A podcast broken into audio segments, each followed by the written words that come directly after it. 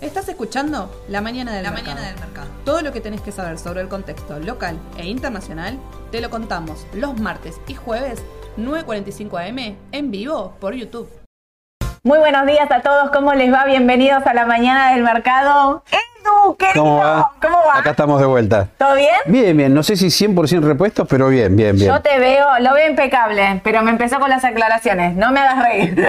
No me hagas reír. Claro, quiero no, empezar a viste. toser. Claro, Te eh, veo bien igual. estamos 8 puntos. Falta, Yo te falta un poquite más todavía. Te diría que te equivocaste en la semana. Vos te tenías que quedar en casa esta semana. Mirá Claro, bien que claro. Sí. Firme como rulo de dije. Hace un frío. Si están en sus casas, no salgan. Si Sí. pueden, no- había un montón ahí, no vamos a trabajar, no vamos a trabajar. Le pregunto, ¿por qué están? ¿Por qué no van a trabajar? Cuéntenme. No, pero es un tema de Rodolfo Zapata viejo, ese que dice no vamos a trabajar, no sé acuerdas.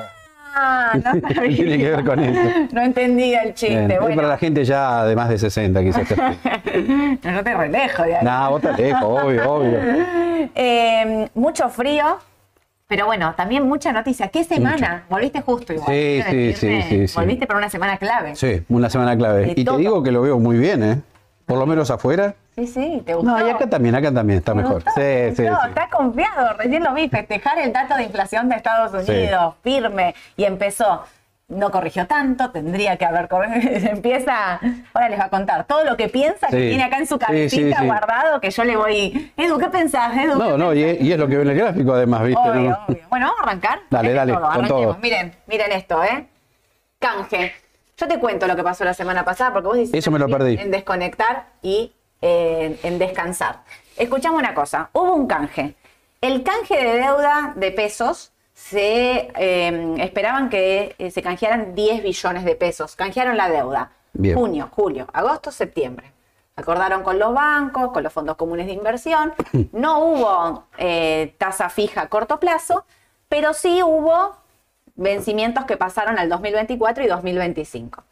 Las letras, ponele, de, de junio, sí, las letras cortas, las LEDs, no entraron No. al canje. El dual de junio tampoco, Tampoco. entró al canje. Pero bueno, acá el tema era en qué 70% estaba en manos del Estado, cuánto. Mm. Lo de cuánto- siempre, sí. Claro, la discusión de siempre, ¿cuánto tenía que entrar de privados para que sea un buen canje?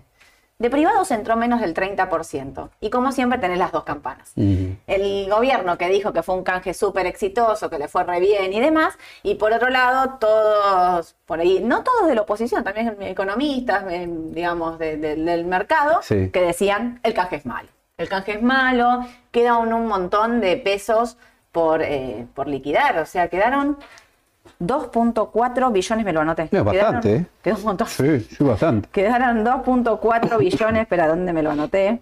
Viste que yo me voy anotando acá. Eh, para el perfil de vencimientos para lo que resta del 2023 pasó de 11.6 a 4.2 billones, lo que implicaría una disminución del 64%. Pero los vencimientos, como todos sabemos, están ahora, Ahora. junio, julio, y el problema era toda la parte corta, ¿no? Está bien, vos por un lado decís, pasaste de 11.2 a 4.6 billones, es recontra Mm. bueno, pero el tema es que ni bien termina el canje, el Standard Poor's lo que hizo fue bajarnos la calificación y nos puso en default selectivo la deuda en pesos. Y esto tiene que ver con que no llegaron al 30% de aceptación Claro. de los privados. Del otro lado, el gobierno, como les digo, les contesta, no habíamos puesto la parte Claro. corta de la curva, no nos quedaba mucha más opción que, eh, o sea, la, la parte corta se tiene que ir renovando día a día, básicamente. Bueno, puntualmente, acá está la discusión, la deuda en pesos entró en default selectivo. ¿Y qué decirles? O sea, obviamente es, es malo, pero tampoco era una cosa que estábamos diciendo la vamos a pagar. Todos sabíamos que 11.2 billones de pesos de acá a diciembre no podíamos pagar, eso es clarísimo. Tampoco, si lo pasan a dólares y demás, no teníamos ni siquiera esa cantidad de dólares. Uy, toqué, hice, hice macana, espera. ¿No fui yo? No, no fui yo, fui yo con el cosito, con el pelito. Eh, con lo cual, eh, la pregunta que a mí me queda por hacer es, entraron, viste, todos los institucionales. yo, Si vos tenés una, tenés una LED, ponele, la S30J3, ¿no? Que es la de junio, ahora. Si vos pensás que el dólar no va a subir, o si querés tener una parte de tasa fija alta, te la quedás, porque problema de reestructuración, de reperfilamiento, de qué sé yo, no va a haber en el corto plazo, porque es verdad que los vencimientos se achicaron te- un montón. Es cierto, teóricamente no, no debería pasar nada más en víspera de las elecciones, ¿no? No, por eso, Uno supone que el gobierno no se va a tirar a la pileta y va a ser macana porque es justo este momento clave de dos semanas a las elecciones, ¿no? Nada, nada. No deberían hacer nada, nada en ese aspecto. Nada, nada, por eso digo entonces, el dual se pagaría en junio, bueno, el dual de julio ya se, se pasó para adelante, que había un vencimiento ahí de 4 billones de pesos, con lo cual me queda por decirles, si ustedes se quedan comprados en una letra o se quedan comprados en un bono de, no sé, puede ser un boncer o bueno, todo lo que ajuste por inflación, porque ahora vamos a estar hablando porque se viene la inflación de Argentina, decirles a ver, no creo que sea reperfilado y demás por el gobierno ya en esta etapa y menos habiendo hecho este canje, que no fue el más exitoso de los canjes, claro, no, obviamente, no lo fue. Pero, por otro lado, tenés como muchos frentes. Tenés ahora el tema del Fondo Monetario Internacional, que tenías razón. Vuelve a ser clave. ¿Viste? Ahí había, había algo que no me gustaba. Porque hasta ahora venimos mal con el tema, ¿no? Venimos muy mal. ¿Por qué no mandan esta plata? No solo no mandan la plata, sino que dicen que lo quieren patear a julio. Pero la semana que viene tenemos que pagar. Claro.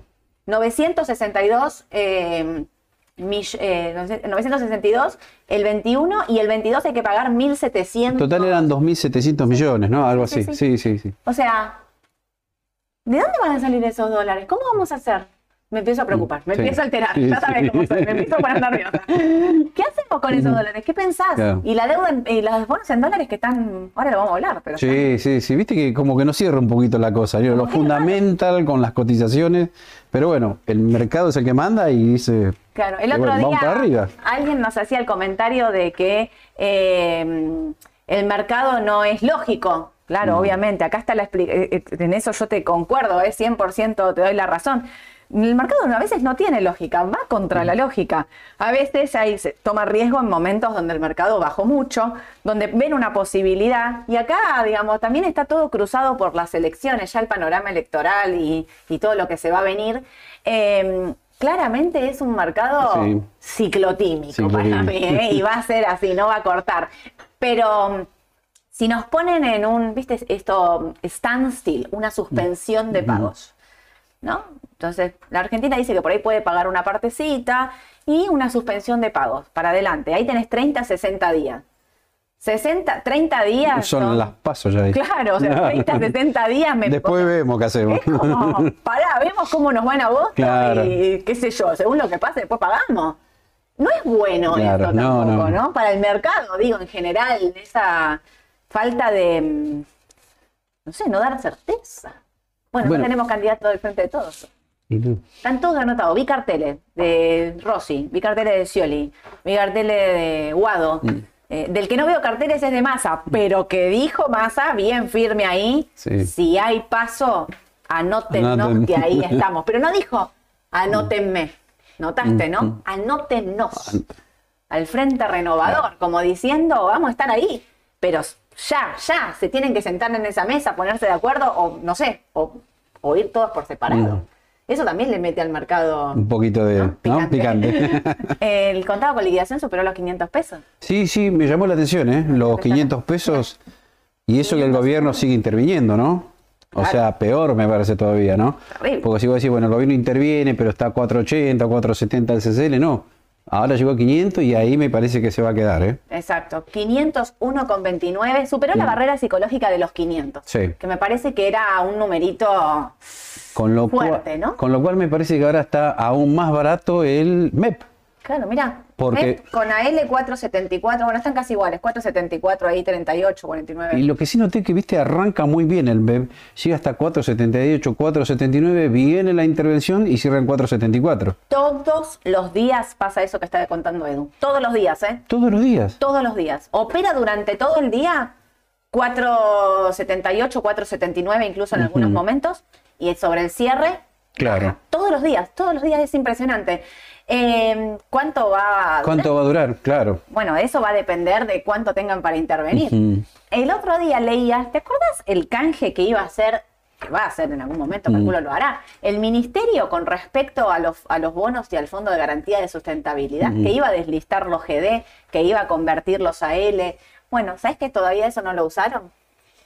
¿Sabes que ahí hay como 12 mil millones de dólares para intervenir? Digo, pues si en algún momento al mercado Lo- se le chifla y empieza a correrlo, del otro lado hay artillería pesada, ¿eh? Más allá de los dólares del fondo, si vienen o no Claro. vienen, más allá de swap con China, Mm. que también dijeron que podían usarse 5 mil millones de dólares para reservas Mm. para intervenir.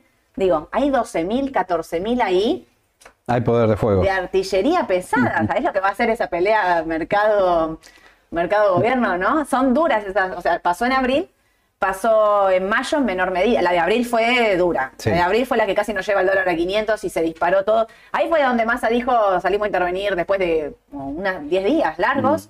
Dijo, vamos a intervenir y ahí la cortó. Subió la tasa y se, como diciendo, bueno, hasta acá, hasta acá llegamos, basta. Se terminó la, se terminó la fiesta. Em, es duro lo que se viene, me parece, y que del otro lado lo saben. A mí me da este olfato de que del otro lado se están preparando en un punto para decir si en algún momento el mercado empieza, porque, a ver, la semana preelectoral es clave, es clave, ¿no? O sea, intentar llegar lo más tranquilos posible. Pero ¿qué pasa después del pospaso? Después del pospaso, Claro. uh, ahí más difícil El todavía. lunes, ¿qué pasa Sí, lunes según sí. los resultados? Claro. Yo me, me imagino y pienso, digo, para que hagamos todos juntos este escenario, un escenario con una oposición con gran cantidad de votos. ¿Qué Mm. pasa el mercado? Porque el mercado va por expectativa. No va, como decíamos antes, no va por la realidad, no va a esperar a que devalúen para subir, no va a esperar, o sea, el mercado va a empezar a correr de manera anticipada. Y yo creo que lo que prevén o están viendo del lado del gobierno es de que esto puede llegar a ocurrir. ¿Por qué? Eh, supongámosle, no sé, Patricia Bullrich habla de una economía de shock, Milei habla de la dolarización de la economía. Em, eh, la reta habla también de más tranqui, pero también habla de, de evaluar y demás. Imagínate si todos esos candidatos tienen mucha cantidad de votos, entre ellos tres juntos. Después, bueno, no están todos juntos, pero digo, eh, imagínate si hay mucha cantidad de votos ahí concentrado en estos tres candidatos y el frente de todos tiene menos, que probablemente pase, y no creo, o sea, sumados los tres, me parece que puede Sí. ser que tenga menos, y ni hablar si el frente de todos encima va dividido. ¿Te imaginas un Guado por un lado? Scioli un por otro. Por otro? Imagínate, sería como medio un descontrol. Eh, eh, eh, ¿Cómo responde el mercado a eso?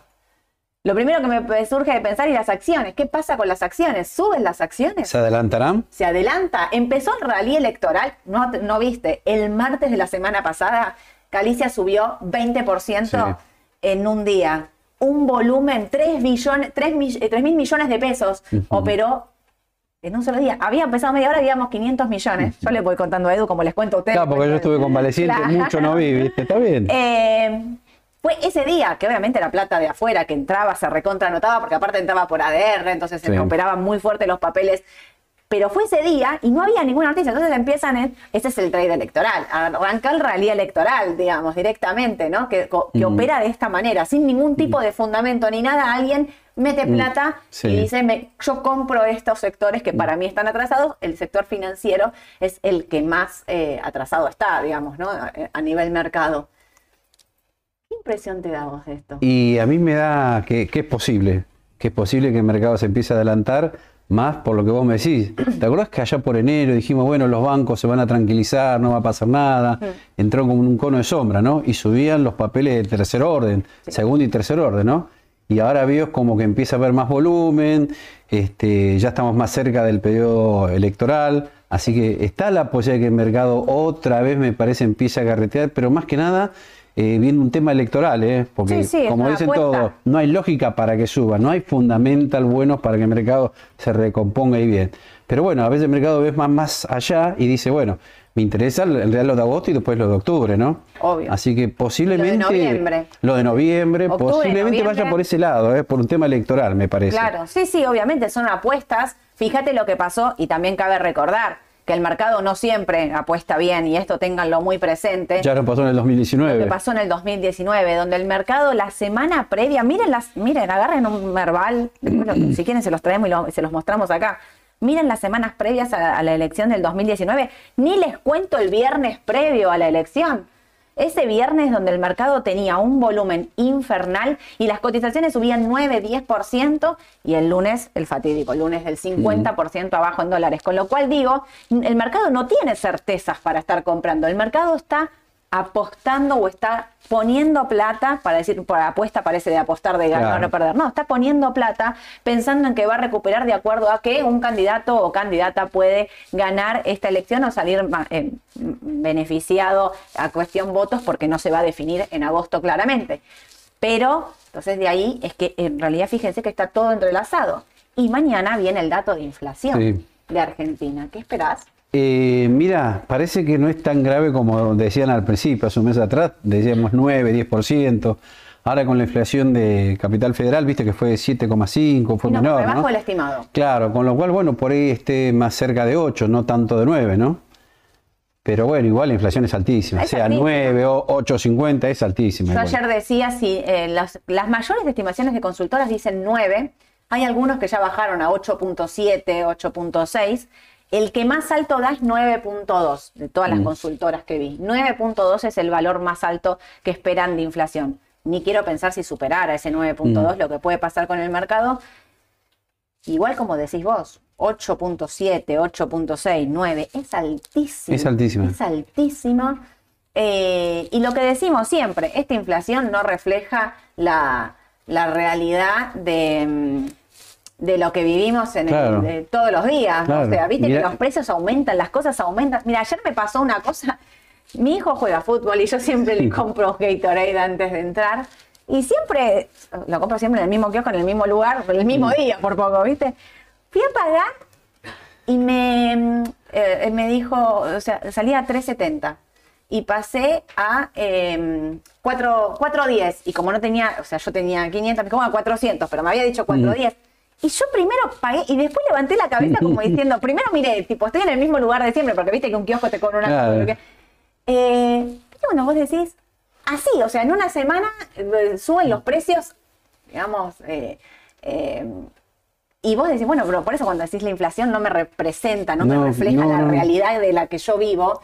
Y pasa en estas cosas, digamos, o sea, porque los precios te aumentan, lo que vos contabas el otro día del alfajor, digamos, estas cosas que... Pero por favor, me, está pasando ahora con el pan lactal. A ver, ¿quién no come un pan lactal, una tostada a la mañana? Tostadita. Claro, la típica tostadita, y no hablo uno de calidad. 800 pesos, 820 hace un par de semanas atrás. Ayer, 980. Estamos todos locos. Es más del 10% esto. Obvio. Por eso, cuando uno ve la realidad, como si vos vas al supermercado y decís, che, hay muchas cosas que aumentan más del 10%. Obvio. Ojo, ¿eh? Y ahora se viene el aumento de naftas, aparte que, bueno, está pactado que sea de manera mensual un 4%, pero de este que decimos siempre, tenés estos aumentos eh, eh, mensuales. A mí me parece, como decimos, venimos diciendo ya, que el gobierno dejó por un lado el tema de, de pelear contra la inflación, porque Sí. fíjate que no hay medidas antiinflacionarias, no hay acuerdo, no hay nada, es solo eso de los precios justos. Pero por otro lado, se habían concentrado todo, bueno, en salir a, a recaudar dólares. Y a mí me, lo que me preocupa es esto del Fondo Monetario Internacional. O sea, espero, por favor, que de alguna manera eh, no entren en esa cuestión de aplazamiento de, de pago, standstill, eh, qué sé yo, porque eso no, no es está que bueno. además a ambas partes no le conviene, viste, no llegar a un arreglo. Aunque sea que llegue un arreglo light como para tirar, bueno, tiramos dos meses, está bien, les damos 3 mil millones, con eso nos pagan lo que nos deben y así vamos tirando hasta agosto por ¿Vos lo te menos. ¿no? acordás cómo empezó el 2001? ¿En qué momento cayó? Ay, no me hagas acordar. Vos sabés que el Fondo Monetario no giró. Los fondos que eran nada, eran como ahora. bueno, ese es el peligro, ¿ves? Es el peligro, Ese claro, es el peligro. es el peligro. Porque la Argentina, aparte de todo, lo- a ver, ¿qué nos beneficia? Que tenemos que pagar muy poco eh, de deuda en dólares en el corto plazo. Son 1.200 millones que hay que pagar ahora eh, el 9, El 9 de julio. Que pagan todos los bonos, creo, creo que lo tenemos acá. Bonos en dólares. Todos estos bonos van a pagar sus rentas el 9 de julio. Eh, como yo vengo diciendo, como quién va a defoltear una deuda por 1.200 millones, y en realidad como que tengo una parte de mi cerebrito que dice, nunca te olvides del 2001, que eh, el otro día Aye me decía, el megacanje, me hablaba Aye. Megacanje de caballo. Y claro, me acordaba del megacanje de caballo del 2001, que el Fondo Monetario, ¿cómo se termina cayendo todo? Se termina cayendo porque el Fondo Monetario termina Mm. no mandando su cuota, porque incumplíamos todo, y ahí, bueno, listo, la debacle. Yo no creo que esto No, ocurra en el no, yo y no creo que ocurra a ver, eh, a pasitos de una elección. En todo caso, entrar en una, en una así como... Yo creo, yo creo que los momentos son distintos.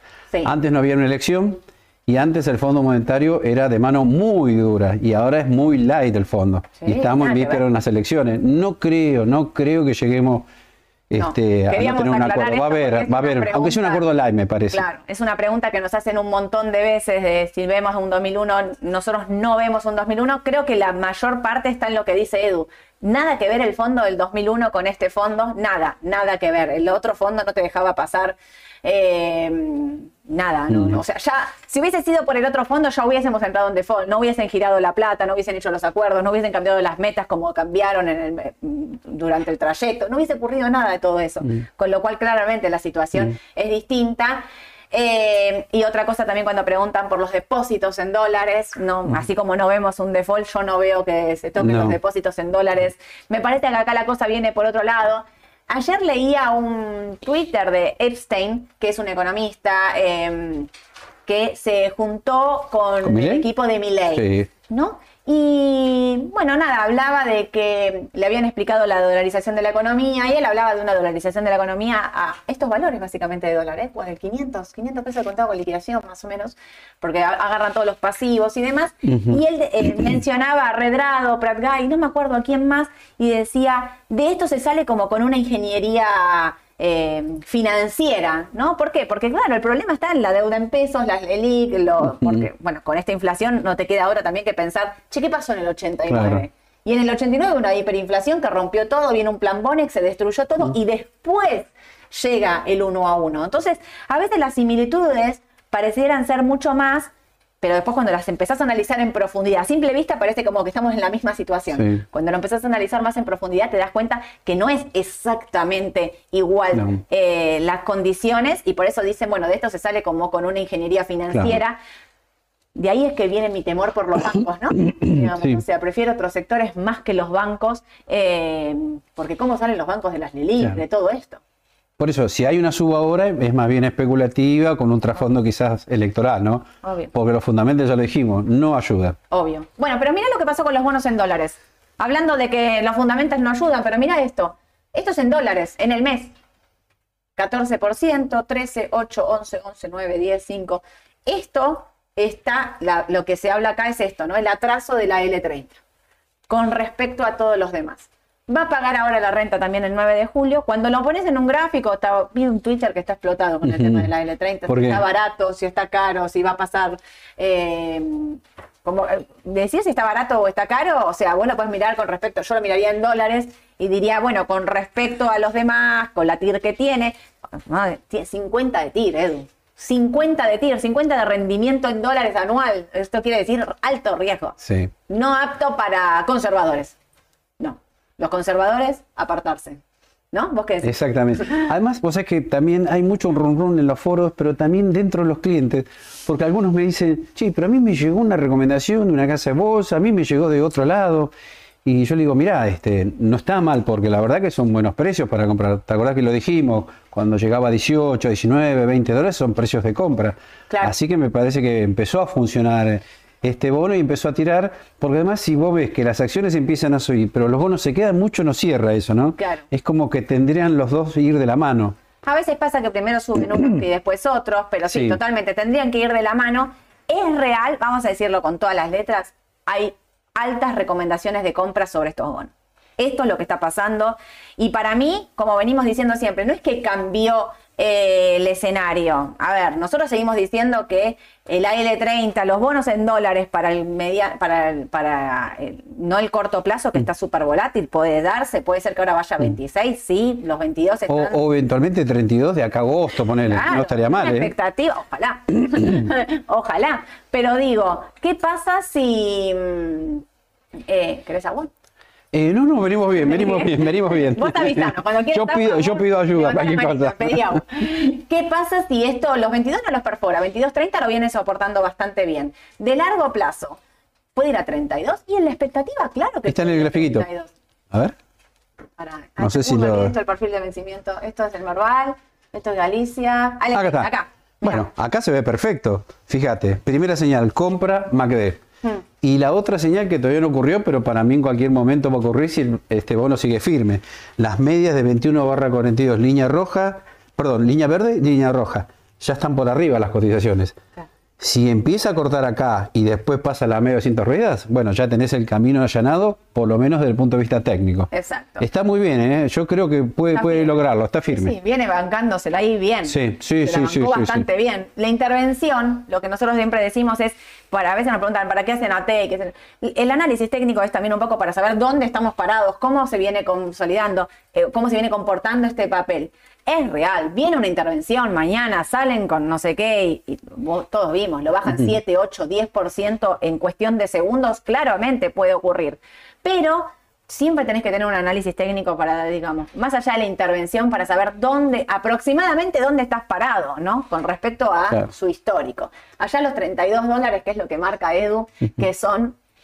Bueno, acá hablamos, ¿te acordás? gobierno- Decíamos en 32 dólares, es un precio ya bastante maduro, ¿no? Sí, sí. Con- Igual ahí en algún momento pensamos que con esa intervención del gobierno, con esa recompra de bonos, Sí. eh, podía ir a 41. Sí, eh, sí, pero viste, era menor la probabilidad, me Obvio. pareció en ese momento. Y más que, bueno, tenías una señal técnica que te daba venta, ¿no? Exacto, mira, Y además siempre recalcamos lo mismo, había subido fuerte y rápido de 18 a 32. había sido terrible. Estamos hablando de más del 50% en dólares. Tal Vos imaginate, siempre decimos lo mismo, el que pudo salir, no acá en 32, 30, 31, y retomar no en 18, en 20, 21. Ah. Me parece que es un negocio, es como que si hiciste esto, salvaste el año en materia de bonos, me parece, ¿no? Sin duda. Aparte, está más el bono como si fuese una acción casi. ¿Te diste cuenta? Pero claro. 22 dólares entonces fue piso para este bono. Puede ir a los 25. Primer objetivo sería acá, ¿no? Los 25, 50. Claro.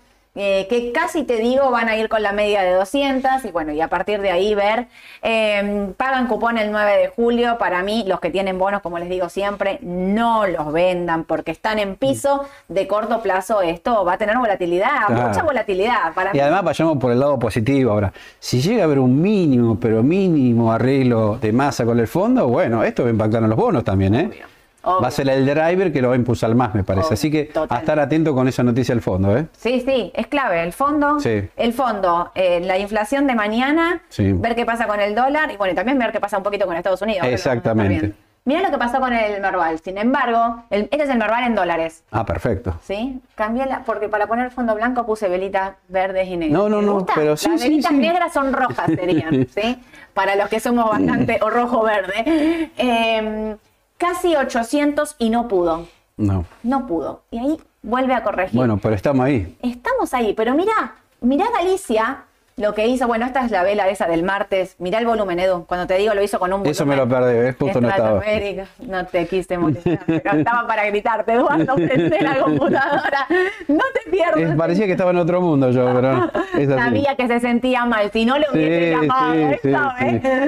Eh, mirá lo que hizo Galicia, ¿no? Cortó, digamos, Dios los 14-20, que eran la señal, digamos, de continuación, corta hacia ahí, ¿no? Queda ahí. Mirá el volumen cómo baja.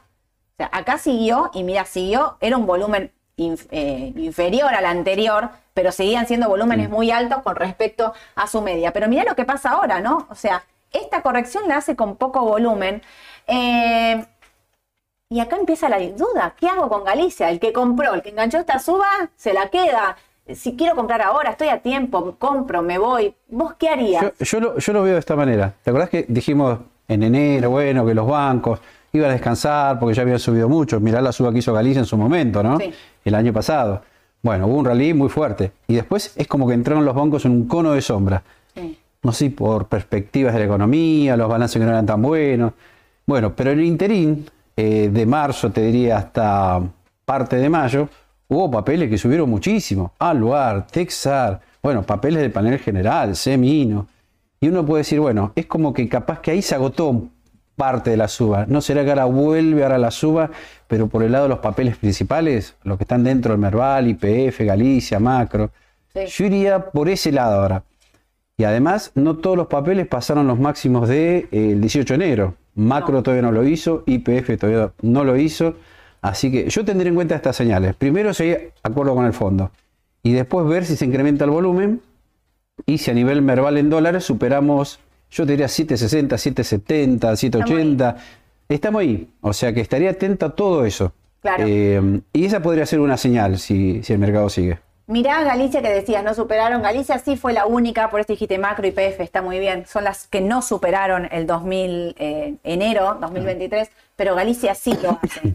Vos, sin embargo, me decís que yo espere para comprar, incluso Galicia. Si estoy afuera, sí. Si estoy afuera, espero. Espero a que me dé la señal, digamos, el Merval en dólares Exacto. completo, que son Exacto. todos los papeles. El Merval en dólares que supere los 800, porque estaba más o Si menos. querés más, 7, más seguridad, sí. 760, está Te podría decir 760, 770, 800, bueno. Ahí. Esa podría ser una muy buena se- señal. Está bien. Eh, y esto tiene como. El próximo objetivo son 16, 17 dólares. Sí, O sea, tiene 19 para dólares, tenemos recorrido Es por verdad igual lo que vos decís. Ponele, pues si yo tengo que hacer una apuesta preelectoral y soy de riesgo, ¿no? Porque el papel banco es de riesgo. Entro en banco, eh, si estoy comprado no lo vendo. No. Si estoy comprado no, No, lo vendo. Y si no tengo comprado bon- eh, bancos, espero una, pago un peaje, espero una confirmación un poquito más para después subirme Claro. directamente. Bueno, Sí, sí, sería, sería más cauto, porque ya te, te repito, eh, el año fue, viene siendo muy bueno, se ganó Sí. mucho con otros papeles. ¿Por qué no decir, bueno, estos papeles que ya me dieron demasiado, vamos a citar los clásicos, Texar y Aluar, por decir Sí. algunos, ¿no? Ahora se aplacó la perspectiva de una devaluación fuerte. Sí. Hay una devaluación, pero es muy chiquita, es- en forma diaria, se proyecta al debajo 7, de al la 8. inflación. Claro, con lo cual ya no resultan tan atractivos. Pero sí estos papeles, porque estos papeles tienen mucho recorrido y estaban muy atrasados.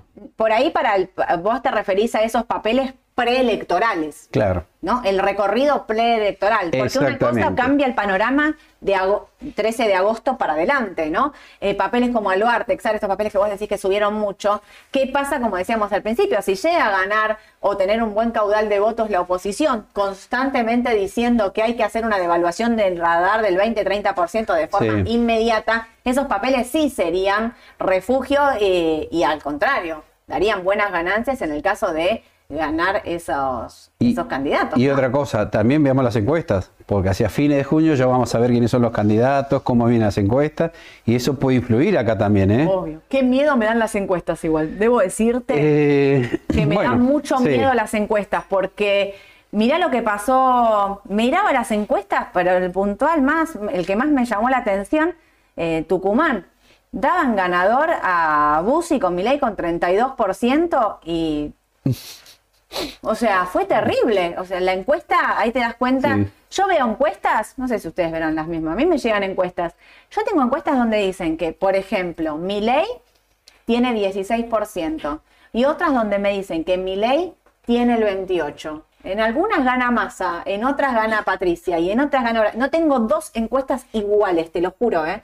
O sea, es como que decir, guiarme por la encuesta, mira, prefiero hasta casi dejarlas de lado y seguir mi corazonada, te digo, porque casi que hago una encuesta yo, viste, un boca de urna, de un, un- yo para ver, bueno, a ver, ma- ¿qué da mi encuesta personal? Qué difícil que va a ser con las Sí. encuestadoras que le pifiaron eh, y le recontra vienen pifiando en los últimos años, en las últimas elecciones vienen haciendo eh, pobres, grandes Mm. papelones, pero tampoco tienen la culpa si la gente les contesta cualquier cosa Y, sí. y después va y la, gente, la también es muy volátil en su La gente está, re- está muy panqueque Claro. Escúchame. eh, entonces también hay que pensar eso, ¿no? Tu cartera, ¿preelecciones o poselecciones? ¿Dónde te vas a concentrar? ¿Preelecciones o poselecciones? Eh, bueno, hoy en preelecciones me la juego Sí. a realmente un rally eh, electoral que Sí. me haga subir estos papeles Sí. atrasados Sí. atrasados, un verbal en dólares atrasado. No es lo mismo, y ahí también tendremos que analizar. En la previa de la elección, no es lo mismo llegar con un verbal de 760, 800, que ponerle con un verbal de 1000. Claro. No es lo mismo. Ahí vamos a tener que hacer otro tipo Mm. de análisis. Bueno, ya subió. ¿Qué subió? ¿Cuánto subió? Ojalá, ¿no? Y si él pasa al contrario, es bueno, mira, finalmente estamos acá en agosto y estamos en 760, 800. ¿Qué puede subir? ¿Qué puede pasar?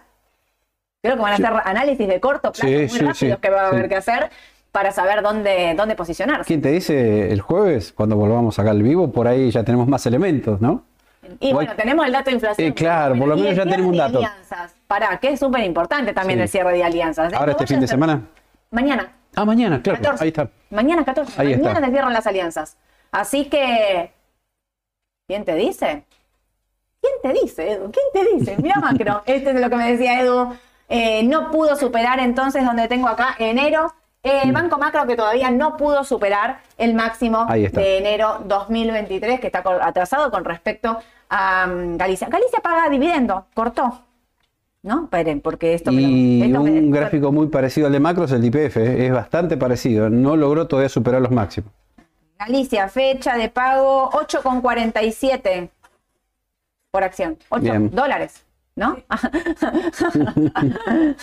Eh, me quedé pensando, como digo, no puede ser. Eh, eh, Galicia, así que ya cortó todo, te tiene que pagar. Ahora va a demorar seguro, porque tiene retenciones, tiene todo. Sí. Viste que Galicia demora el pago, así que no se asusten si no se les acredita de manera casi inmediata. Banco Macro lo mismo que Galicia entonces, ¿no? Avanzo. Ah, está tu perlita. Ahora, ahora vuelvo ahí, ¿eh? no se me asusten. Bueno, hablamos un poquito de Estados Unidos. Dale, Acá cambiamos, cambiamos la página. Dale. Llegó el dato de inflación de Estados Unidos, mejor del estimado. Bien. Vino 0. 0,10 Sí. y se esperaba 0,20 la inflación principal. Y la otra inflación, la que es sin rubros estructurales o volátiles, eh, 0,40 y se esperaba 0,40. Perfecto. O sea que sigue siendo un buen dato el tema de la inflación. No es que se está descontrolando, ¿eh? Te voy a decir cómo está el pre. A ver. El Standard Poor's sube 0, sí, todo verde tengo. Mira, todo ¿Cuánto, verde. ¿cuándo el estándar? El Eh, el QQQ 360, casi 364. Ah, muy bien. Sube 0,96. Muy bien, Veo, muy bien, tu felicidad bien. en vivo. Eh, sube Amazon, sube, sube todo. Sube también el Standard Poor's, sube también el Dow Jones, en menor medida, pero suben los tres índices principales, Bien. entonces sube casi todo. ¿eh? Te diría que no veo. Mira, Coca-Cola, la única que veo que no está subiendo, que también es lógico, ¿no? Si están subiendo todos los demás papeles, que no esté subiendo mm, Coca-Cola, todo lo demás, todo positivo. Eh, porque es un buen dato. Es un buen dato. Ahora, mira lo que me está pasando Aye. En este momento, el 98.8% de la, de la encuesta oficial en Estados Unidos creen que no va a subir la tasa mañana. Otra muy buena noticia. Es un datazo.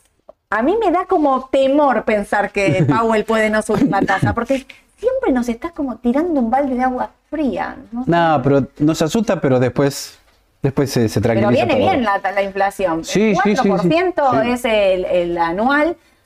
Estábamos en 7. Bueno, ¿te acordás la previsión anual cómo venía bajando mes a mes? Viene, viene, viene bajando. 6, 5,1, no sé ahora cuánto dará. 4, 4.1 daba y ahora es 4 con este perfecto, dato. ¿ves? Eh, qué fácil que bajaron el queda- no, La verdad, como que hasta siento un poco de envidia, ¿no? O sea, los tipos subiendo la tasa corrigieron su inflación, que la tenían allá arriba, y nosotros... Y en algún momento esperemos que la empiecen a bajar. No sé si este año, pero el año que viene, por lo menos, ¿no? Sí, es ser. la otra cosa que se está esperando. Claro, puede ser, la verdad es que, que eso ocurra. ¿Quién te dice? Eso espera para el 2024, como bien decimos. Bien, ahora. bien, bien. Empieza a bajar la tasa, imagínate. la fiesta del mercado. No creo que lleguen con tasa cero, vendrán. No, no creo, no, no. Le llevó un año subir la tasa, así que bajarla le va a llevar más tiempo. Y lo tienen que hacer de manera gradual para Claro, la, claro. la inflación. Bueno, en el medio de todos estos buenos datos económicos, mañana Powell habla a, a la tarde, más Sí. o menos tres y media de la tarde, ¿no? Habla, hay que escucharlo atentamente, más allá del dato de la digamos, de la, de la tasa, hay que escuchar qué es lo que dice porque siempre se está En comunicado, exacto. Pero bueno, el mercado piensa entonces casi 100%, casi consenso, diría, Sí, que sí, sí, no va a haber suba de tasa, con lo cual todos los papeles tecnológicos, por eso Edu ahí trajo. Intel. Ah, bueno, acá mm, lo vemos en el QQQ también. No sé Ahora si lo tenemos ahí a mano. Eh, acá. Acá está. Bueno, acá Bueno, se ve está perfecto. ahora, ¿eh? Está a 3.60 Lo tenemos y- un nuevo máximo en el año. Sí, Igual me hago una autocrítica nada más, ¿eh? Que me parece que desde la última vez que hablamos del QQQ, eh, dijimos que en la zona de 350 tenía que corregir No y corrigió. poco y nada. Y vemos que ahora sigue con un nuevo máximo. fue a 3.48. No quiero decirte que fue solo a 3.48, 3.47 y volvió a rebotar casi al día siguiente. Hubo un solo día Claro, de hubo un cierre de baja y a mí me sorprendió, yo esperaba mayor baja, por lo menos técnicamente me pareció algo saludable y correcto. No, Sí. corrigió un día y muy poco, la verdad. Sí. Por eso ahora, ahora estamos viendo que sí, si uno vendió y está afuera, bueno, conviene reingresar, sea en el QQQ o en otra especie, ¿no? Sí. Porque veo que esto sigue por lo menos hasta 3.75 mínimo, me parece, ¿no? Ahí está, mira, es este valor. 3.75 casi el valor donde puede ir a jugar. A ver, te hago la pregunta. Sí. ¿Compro hoy o espero mañana a Powell? No, Estoy yo. afuera. ¿Estás afuera 100%? No, siempre algo comprado tengo, ¿no? no, No, no. quiero imaginarme que alguien está 100% afuera. No, eso no ocurre. No, no, no. Estaba para estar. Ve, eh, no tengo QQQ. Un 20% compraría. Un en la 20% cartera. Sí, mínimo, mínimo. Está bien. Sí, sí, Compro sí. de corto plazo, no, también para quedármelo. Claro, porque siempre lo recalcamos eso. eh, las señales de mediano y largo estaban al alza, o sea, eso Sí. nunca lo descartamos. Sobre la El media de 200, la, el MACD comprado. Claro, todas señales positivas. Lo único que, bueno, apostábamos del muy corto plazo que iba a corregir, pero reiteramos, corrigió menos de lo esperado. Eso es lo difícil a veces del corto plazo, ¿no? De predecir, ¿no? Por eso es a veces Sí, uno sí, sí. donde más falla el análisis, en el cortísimo plazo. Obvio. Bueno, no se dio, se dio, pero duró poco. Así Por que eso- sigue el mercado para aquellos que no vendieron y están comprados, tranquilos que esto sigue. Yo siempre les digo, tengan cuidado, o sea, vendés una el QQQ, bueno, vendé la parte que tenías de corto plazo en todo caso. Yo lo que les decía, Claro. la parte si tenías de largo plazo, comprar el QQQ, no la vendas, no la vendas porque la señal de largo plazo es alcista, Sí. porque está sobre la media de 200, porque, a ver, podemos subir la tasa, subir la tasa 25 puntos como máximo o no subirla, pero de lo que sí estamos seguros es que no vuelve a haber subas de 50, 75 Ujú, puntos como ocurría antes. Eso se terminó y donde más se refleja en dónde es en el sector tecnológico que viene recontra bien. Entonces, si no tienen QQQ, compren. Está 364 dije en este momento, ¿no? 364, o sea, lo tengo por acá arriba. Puede ir a 375 de corto Sí. y la segunda es Y bueno, ya tendríamos máximo anterior, de 410, ¿eh? claro. Es el máximo de diciembre, noviembre An- 2022. antes de que empezara la suba de tasas, ¿te 2000. acordás? No. Eh, fines del 2021. Fines del 2021. Ahí está. Ah, claro, eso es. Ah, eso es noviembre 2021. Mirá, mirá Claro, cómo no pasó el tiempo. Ah, claro. ¿Cómo recupero? Qué rápido que ¿Viste? ¿Viste qué rápido pasa ¿viste todo? Qué rápido pasa todo. Eh, claro, exactamente. O sea, Ahí, acá empieza la suba de tasa, bien. Exactamente, o sea, recorrido de corto, mediano y largo tenés. Tenés. Eh, así Exacto. que tranquilos ahí. Quedarse con QQQ. Sí. Y Edu trajo. Ah, el Standard Poor's que viene. Este es el, el segundo. Viene más atrasado, obviamente, Sí. que, mm, que el QQQ y el Dow Jones. Eh, el Dow Jones es el más atrasado. ¿Por qué son el.? A ver. Porque si bien esto está re- reaccionando a una no suba de tasa, lo que pasa con el mercado es que estamos.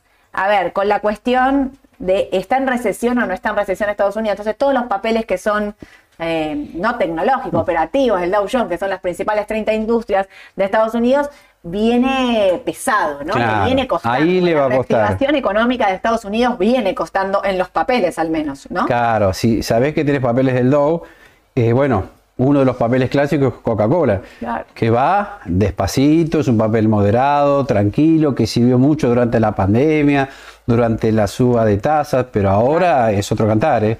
Y sí. Estamos al inverso, o sea que es un papel que no es malo, simplemente que no se espera un gran recorrido, me parece. No, aparte probablemente a veces pasa que hasta que salen de esos papeles e incluso empiezan a bajar porque se van a papeles tecnológicos o papeles con más recorrido. Claro. Esto es también lo que ocurre, ¿no?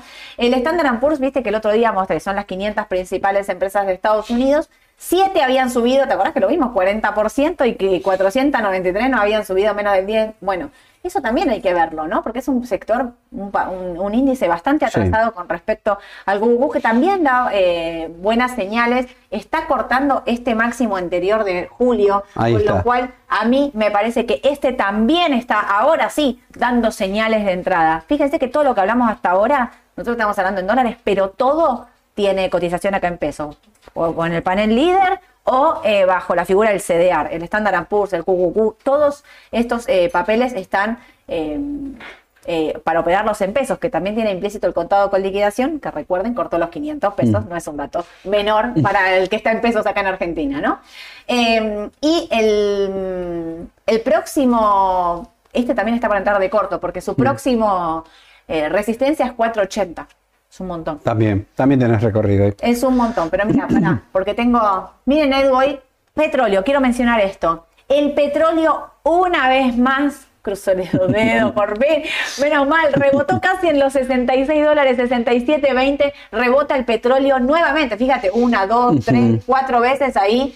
Hace piso en casi 66 dólares, es clave que no los corte. Así que hoy rebotan los papeles petroleros, Vista, Tenaris, estaba subiendo también un 2%. Puede ser PBR, sí. PBR, ¿sabes que está negativa? Pero me parece que algo estaba pasando con, con Brasil. Eh, para. Vos es que creo a veces que hay que tener mucha paciencia en los papeles de Brasil, ¿eh? Sí, sí. ¿Cómo cuesta decir que están en tendencia? Menos, viste, cinco abajo. ¿Ves? Algo está, algo pasa igual, ¿eh? ¿Puede ser que Vista también esté bajando o estoy viendo mal? No, ¿no? Hasta, sí, sí, me pareció, pero no, ahora me apareció en rojo, pero. PBR pagó dividendo. Ay, menos mal. Hay luz, hay esperanza. Pago de dividendo, entonces esa cotización no está ajustada todavía. Eh, ¿Qué otra cosa? Pero bueno, todo lo que es, eh, recordemos Vista, la perdí. Sí, Vista sigue subiendo también, 22.57. No puede. mm, no puede con los 23, ahí, 23 dólares, 24, sí. como pero bueno, está en una tendencia alcista. Como decimos siempre, la baja de vista siempre es oportunidad de compra para el largo plazo, sin dudarlo. Eh, bien para Tenaris que estaba subiendo un 2,5 y empieza a recuperar un poquito. ¿Y qué otra más me queda? Eh, ah, la tuya, ya sé. Ah, lo de Intel. Intel. Bueno, Hoy Edu me dijo, traje una, un papel de afuera. No, Sí. no te fuiste al general. ¿no? no, no, no, porque me pareció más interesante esto. Muy Ahora bien. que están de moda las tecnológicas otra vez, por este auge de la inteligencia artificial, siempre, bueno, uno está buscando a ver qué papeles están atrasados. Intel, bueno, es un caso. Si mirás Intel y lo comparas con el QQQ, desastre. O sea, no subió nada estos últimos dos años. Pero bueno, como todo, me podría plantear la idea, bueno, arranca Intel, porque en el trimestre anterior lo bueno que hizo la empresa es que mostró menores pérdidas de las esperadas y se habla que sí va a empezar a obtener utilidades a partir del segundo trimestre. Perfecto. Ayer tuvo una suma interesante con mucho volumen. ¿Y qué dato bueno estamos viendo acá? Bueno, la media de 200 ruedas la está Clave. queriendo pasar nuevamente. Es clave. Es clave para el inversor de largo plazo. No sé si el de corto, pero el de largo sí tengan en cuenta este dato porque es una empresa que quizás empieza a revertir los resultados. Este, también vos me habías comentado una noticia que hace tiempo que viene dando vueltas que... Eh, hoy sí, lo hablaba con Aye también. Hace tiempo que está en discusión en el Congreso darles un incentivo a estos papeles.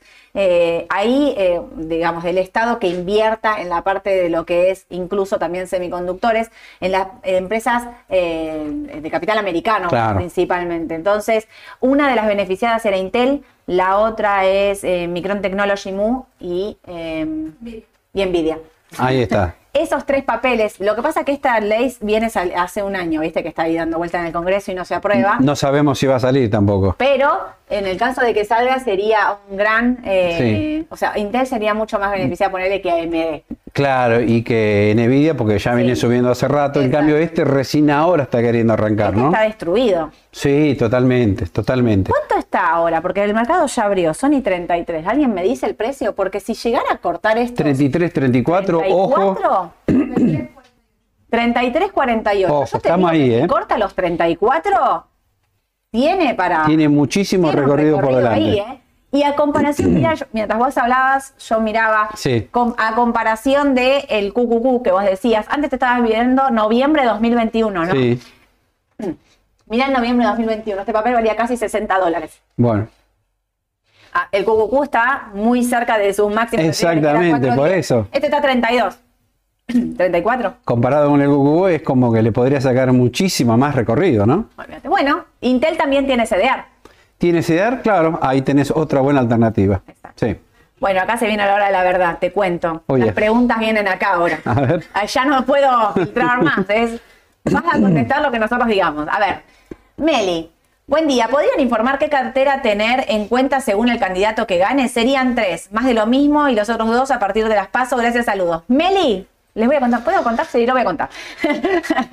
Meli, vamos a hacer una cosa. Con esta pregunta ya tengo fechas.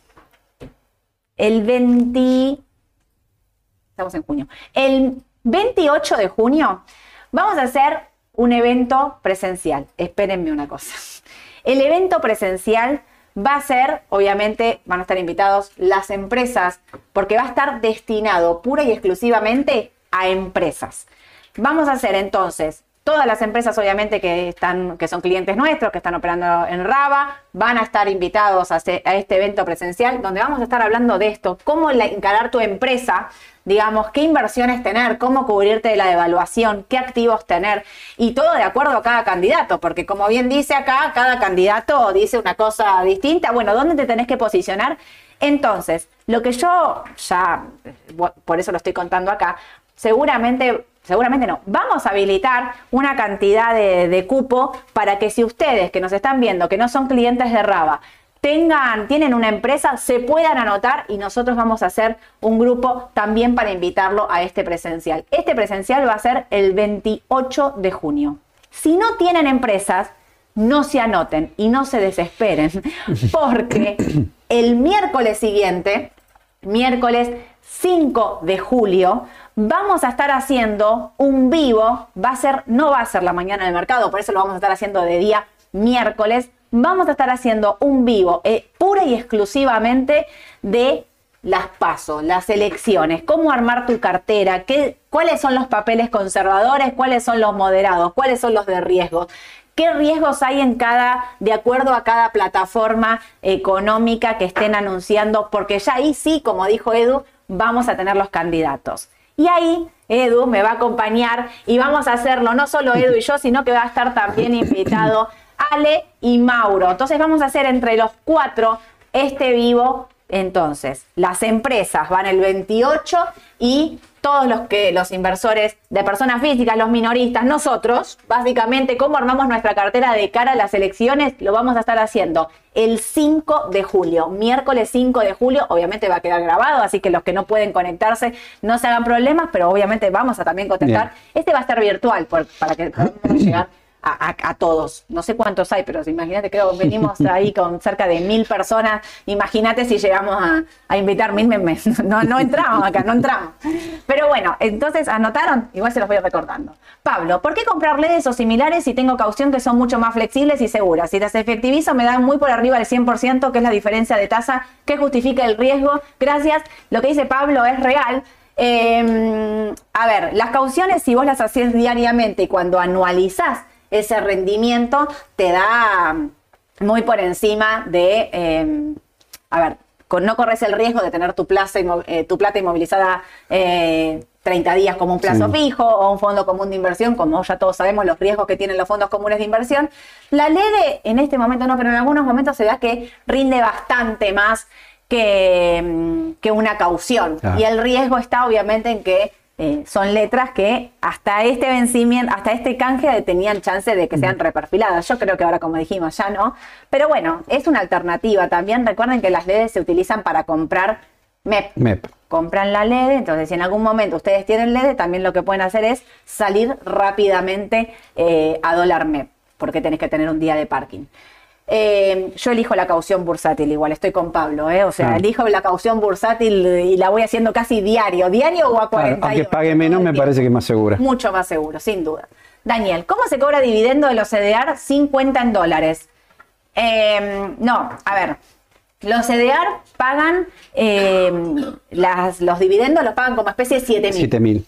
¿No? O sea, vos tenés un CDR en tu cuenta comitente, cobras la especie 7000. Sí o sí tenés que tener una caja de ahorro en dólares porque esos eh, dólares 7000 van a tu, para que los cobres, para que los retires.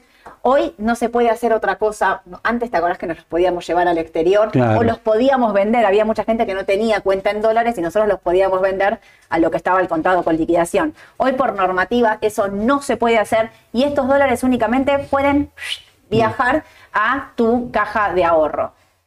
Si no tenés caja de ahorro en dólares, a mí lo Lo puedes dejar en la cuenta comitente. Dejarlos en tu cuenta comitente a la espera de que yo creo que en algún momento todas estas restricciones normativas y demás se van a normalizar y vamos a volver al mercado que teníamos antes, donde podías operarlo sin ningún problema. Así que, pero los dividendos se cobran de esa manera. Perdón, Sole. Entonces, sacamos bonos para no pagar. ¿Cuál es el próximo escalón después del default selectivo? El abismo. no, el default selectivo es porque está eh, puntualmente eh, defaulteada la deuda en pesos. Entonces es selectivo porque es sobre ese activo puntual, no es un default general. El default general para eso tendríamos que no pagar los bonos, soberanos en, dólares. Eh, nada, la situación, como decíamos, en pesos es complicada. No tuvo la aceptación que el mercado pensaba y me parece que también, bueno, por eso nos ponen en default selectivo. Pero no, no me preocupa porque, a ver, o sea, la situación sigue siendo complicada igual. Digamos, no, no es que empeoró. Sí. Es igual, hasta el contrario te digo, mira, con ese canje un poco mejor. Es, es más bien una formalidad lo que nos dicen. Exactamente. Exacto, gracias Edu. Era la palabra justa. ¿Cómo ven Amazon de corto? Esta es para vos. Y nada, yo veo bien. Si vemos bien todo el sector tecnológico, te diría no solo Amazon, sino Google, este, Microsoft. Meta, Microsoft, Nvidia, están todos en tendencia alcista, de corto, mediano y largo. Sin duda.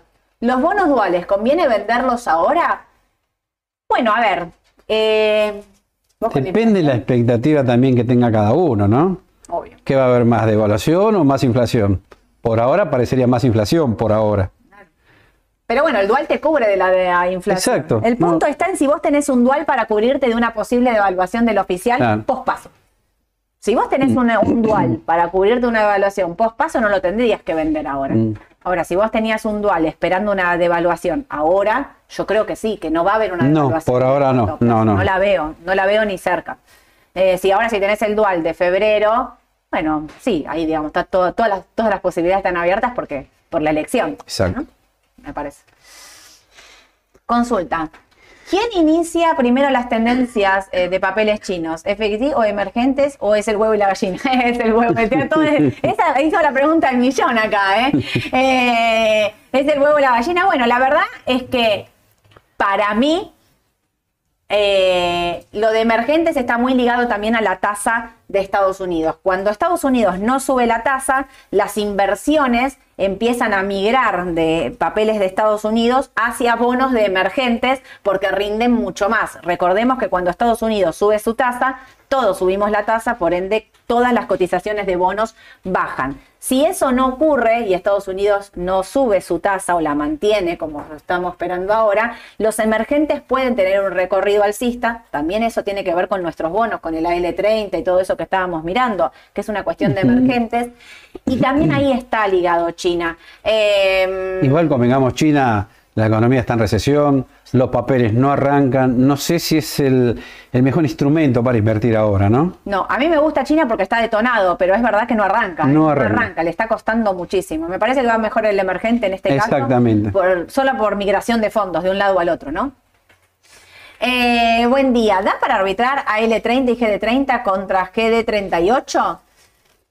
Yo no migraría en estos precios de. O sea, No. si la pregunta es irme de AL30 o GD30 a Pa- GD38, no, no, No, haría. no, no, no. Y si de GD38 a los cortos, sí. Eso Yo dejemos. tomaría más riesgo, digamos. Claro, yo me parece que este arbitraje que están nombrando acá se daría más con- en procesos de que estamos, el país está más tranquilo, está todo más controlado, no hay déficit, entramos en otro ambiente distinto. Sí. Como por ejemplo, a ver, te puedo decir la convertibilidad. Claro.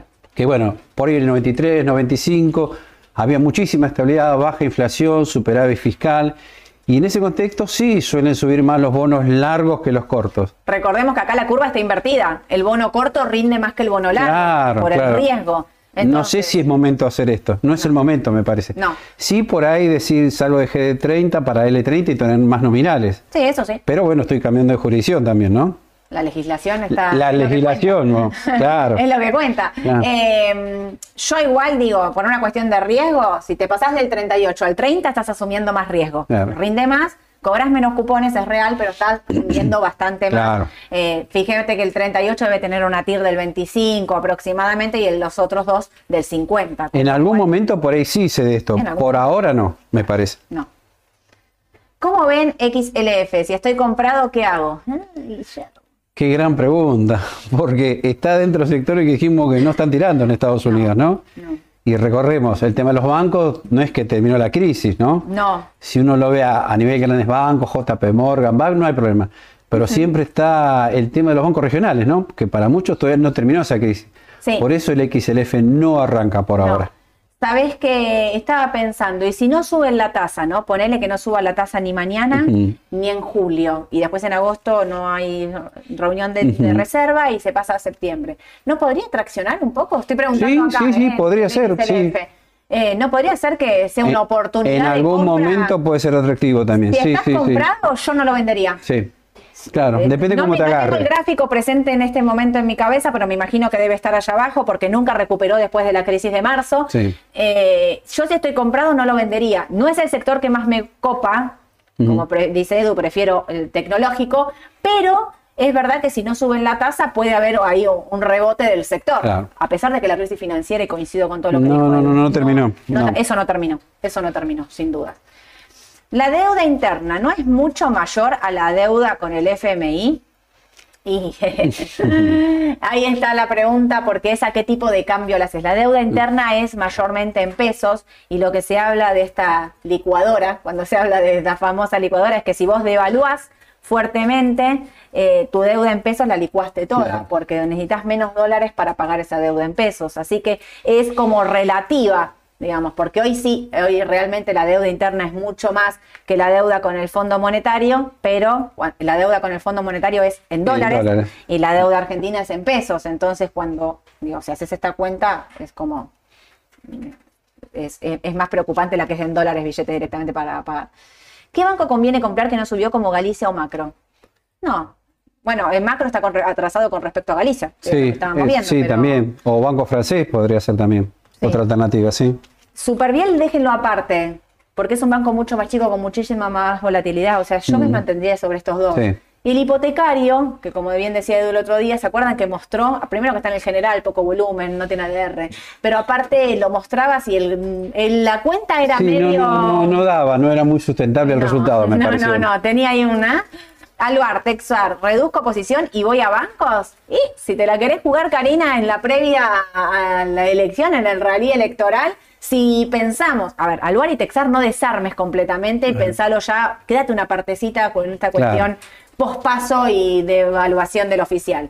Pero para mí los que van a invertir de, de riesgo ahora en el corto plazo, y sí, bancos.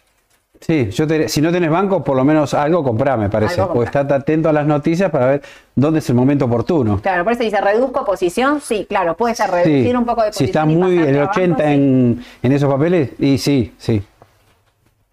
¿Compro Ford? Ah, qué buena pregunta. Mirá, la miro acá en vivo. Eh, nosotros habíamos dicho Ford que hizo ese piso en 11.20, 11.30. Espera, que la perdí ahora. Eh, no puede con los 14. 14, 15, los pasó. Listo. Bien, bueno. Eh, porque yo decía, bueno, el que no compró, ahora si estabas comprado, quedarse, si pasa los 14, tiene, vuelve a tener recorrido. Si yo pasando los 14 me la juego, es un papel súper volátil, ¿eh? pero yo me la juego y, y compraría Ford. Y si están comprados, no vendan. Listo, mira. Contestamos Bueno, todo, bien. impecable, impecable. Bueno, eh, ¿qué horas son? Eh, Claro, 48. Por eso contesté todo, la mina era las 3 de la tarde y seguí acá. Eh, bueno, escúchenme, hoy eh, a la tarde, a las 5 de la tarde, hacemos la decisión justa con Ale. Ale, ¿de qué vamos a hablar? Juan Cepino. Juan Cepino, bien. Y Johnson Johnson, así que no se lo pierdan, Juan. Cepino, ahí, mira, vamos a analizar lo fundamental, no se lo pierdan a las 5 de la tarde la decisión justa. Eh, con respecto a lo que dije de mm, los que se quieren anotar para el vivo del 28 de junio, que tengan empresas, eh, manden un mensaje a este número de WhatsApp si quieren participar de esa reunión y nosotros los vamos a estar contactando para que completen un formulario y demás. A los que son clientes no se desesperen, hoy van a salir las invitaciones para todo, para que lo registren y nos confirmen su participación, obviamente. Y la del 5 de julio va a ser abierta para todos, así que esa no se la pueden perder. La previa de la elección, tenemos de todo para hablar ahí. Va a estar linda, ¿eh? sí. va a estar linda esa. Bueno, eh, 11 y media hago pasando pantalla con Santiago Lul en Canal E. No se lo pierdan, conéctense porque está ahí en el link del diario Perfil. Y a las 5 de la tarde los espero con Ale en la decisión justa. Que tengan un excelente día a todos. Beso, chau, chau.